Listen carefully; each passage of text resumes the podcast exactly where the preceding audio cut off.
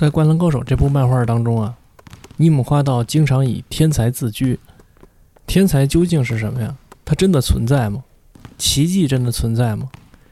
这个问题对于我来说，其实一直都是一种模棱两可的状态。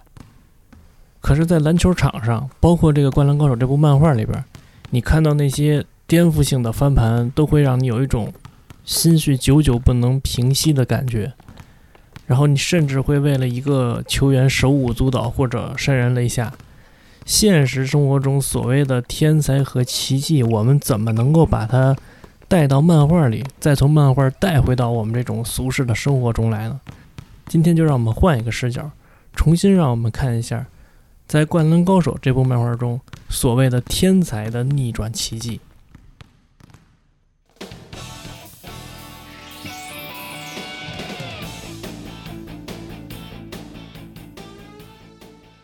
嗯，如果我们把《灌篮高手》的视角变成电子游戏或者是文学小说啊，我们会发现，整个樱木花道从一个门外汉最终变成一个有板有眼的高手，实际上恰恰它贴合了某种文学逻辑。这种文学逻辑其实就是所谓的英雄之旅。无论是你是在古希腊的神话当中，还是在形形色色的各种的小说当中啊，某些很普通的人物啊，就是那种非常不起眼的小人物当主主人公的时候，他最终都会成长为一个真正的英雄。在成长为一个真正英雄之前，他所要经历的这一系列磨难跟成长的过程，也就是所谓的英雄之旅。如果我们把它变成电子游戏的话，那你也可以看到，其实就是樱木花道从一个等级很低的这么一个小号，最终成长为一个等级很高的这么一个大号。樱木花道最开始接触篮球的时候，他的目的也很明确，就像我们在看这个漫画的第一卷的前半部分，我们都能够看到，他其实是一个连篮球都拿不住，然后呢，连运球也不会的这么一个拳手。他想打篮球的唯一动力，无非就是要想要追求晴子嘛。但是他的最终目标是在全国大赛上对着安西教练说出那句话，说这是我人生的最高光的时刻。《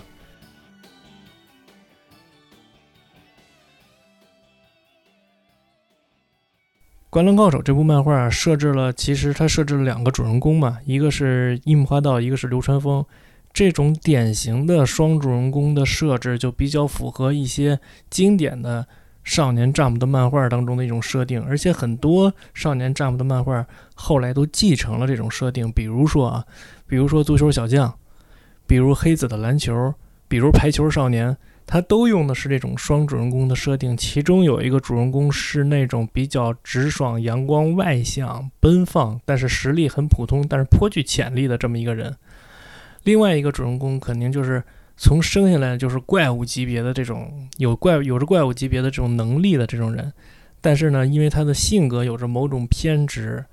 有着某种缺陷，所以他一直在拥有着怪物级别的能力的同时，也陷入了各种各样的自我挣扎跟自我消耗当中。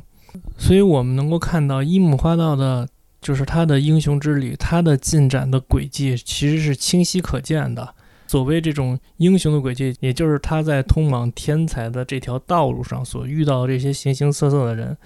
所打败的这些形形色色的对手，他都在帮一木不断的进化着他各种的缺陷，帮他进化各种的能力。而流川枫好像从一开始到全国大赛，一直都是一种以一种高姿态的或者说高水平能力的。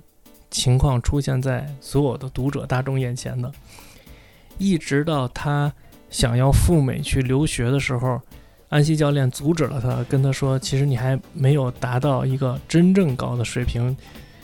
但是他没有达到的那个真正高的水平，并不是指他的技术，而是指他的心理。他的心理并不足够强大，也并不足够成熟。直到全国大赛的那一刻，他才知道，原来我需要依靠队友。只有依靠队友，我才能变得更加强大。这是为什么在全国大赛当中，所有人都记忆犹新的那个画面，就是在比赛即将结束的时候，所有人都贴上去去防流川枫了。在流川枫在那一刹那之间把球传给樱木花道，这两个人之间的配合，能够让这么多人感动。也是井上雄彦他在设置的这个环节的时候设置的比较巧妙的一个部分。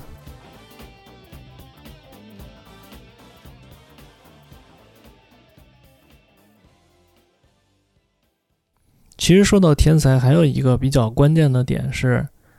除了樱木花道跟流川枫之外，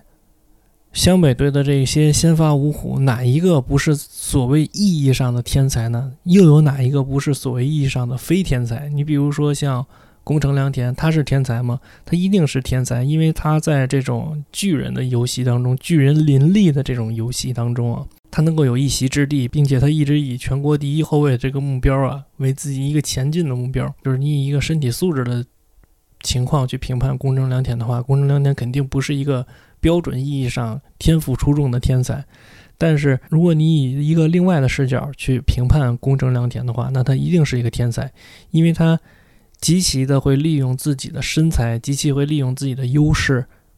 来去带动队友，来去创造机会。那你说三井寿是一个天才吗？三井寿曾经是初中时期的 MVP，全国的最好的篮球运动员，那他一定是天才。但是他中间有一段很长的空白期，导致他在回到湘北篮球队比赛的时候，他经常会出出现那种体力不透支的感觉。但是湘北在后面很重要的几场比赛当中，比如说对阵翔翔阳，比如说对阵丰裕，比如说对阵山王功高，如果没有三井寿的话。可能局面都会非常非常的不利，所以我们就要聊到一个特别关键的一个点，就是那些看似特别要命的场次当中，安西教练究竟做了哪些调整，去调动这些天才，去让这些天才能够产生这种奇迹的翻转。呃，我们在看这部漫画的时候，安西教练好像似乎并不是那么的出众，因为我们很少能够看到安西教练主动的去。打停比赛，除了山湾功高这场比赛，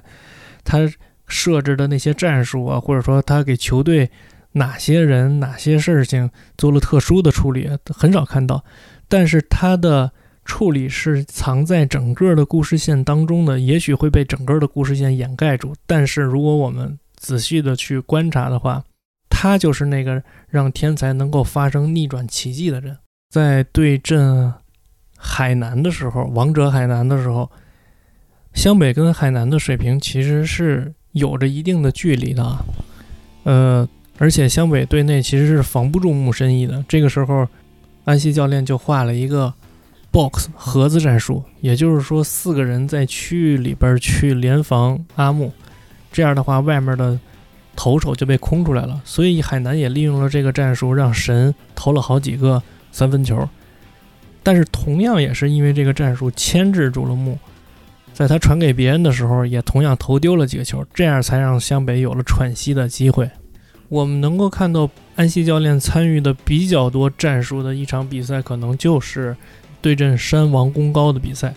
你甚至能够看到安西教练对这先发五虎每一个人的一种激励吧，就是包括对阵宫城良田，他跟宫城良田说：“你从小就是这么打球的呀，你一直都比别人。”瘦弱比别人矮小，我不明白你究竟在怕什么。你只要发挥出你的优势就好了。啊，樱木花道站在这种全国大赛的舞台上，面对山王公告的时候，会紧张到发抖。安西教练只是跟他说了一句：“说啊，没想到原来你也会害怕。”就让樱木产生了这种逆反心理，激发了他的进取心。所以你看，很多时候安西教练并不是说每一叫一个回合都要去制定一个。呃，战术每叫一个回合都要去部署每个人该去做什么事儿，因为他太熟悉这帮孩子了，他太知道这帮孩子能把这支球队带到什么样的地方去，所以他只需要给这些天才一点点激励，只需要给这些天才一点点助燃气，就能够让这些天才产生这种逆转的奇迹。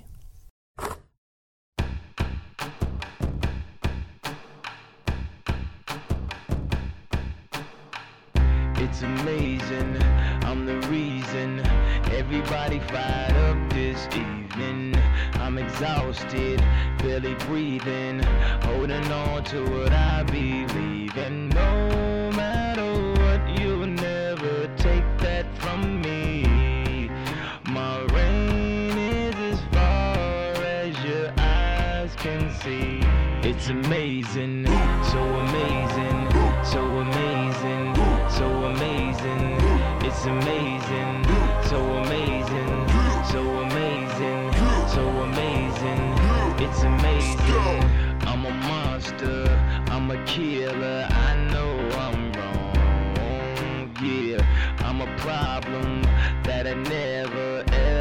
be solved. And no matter what, you'll never take that from me. My rain is as far as your eyes can see. It's amazing, so amazing, so amazing.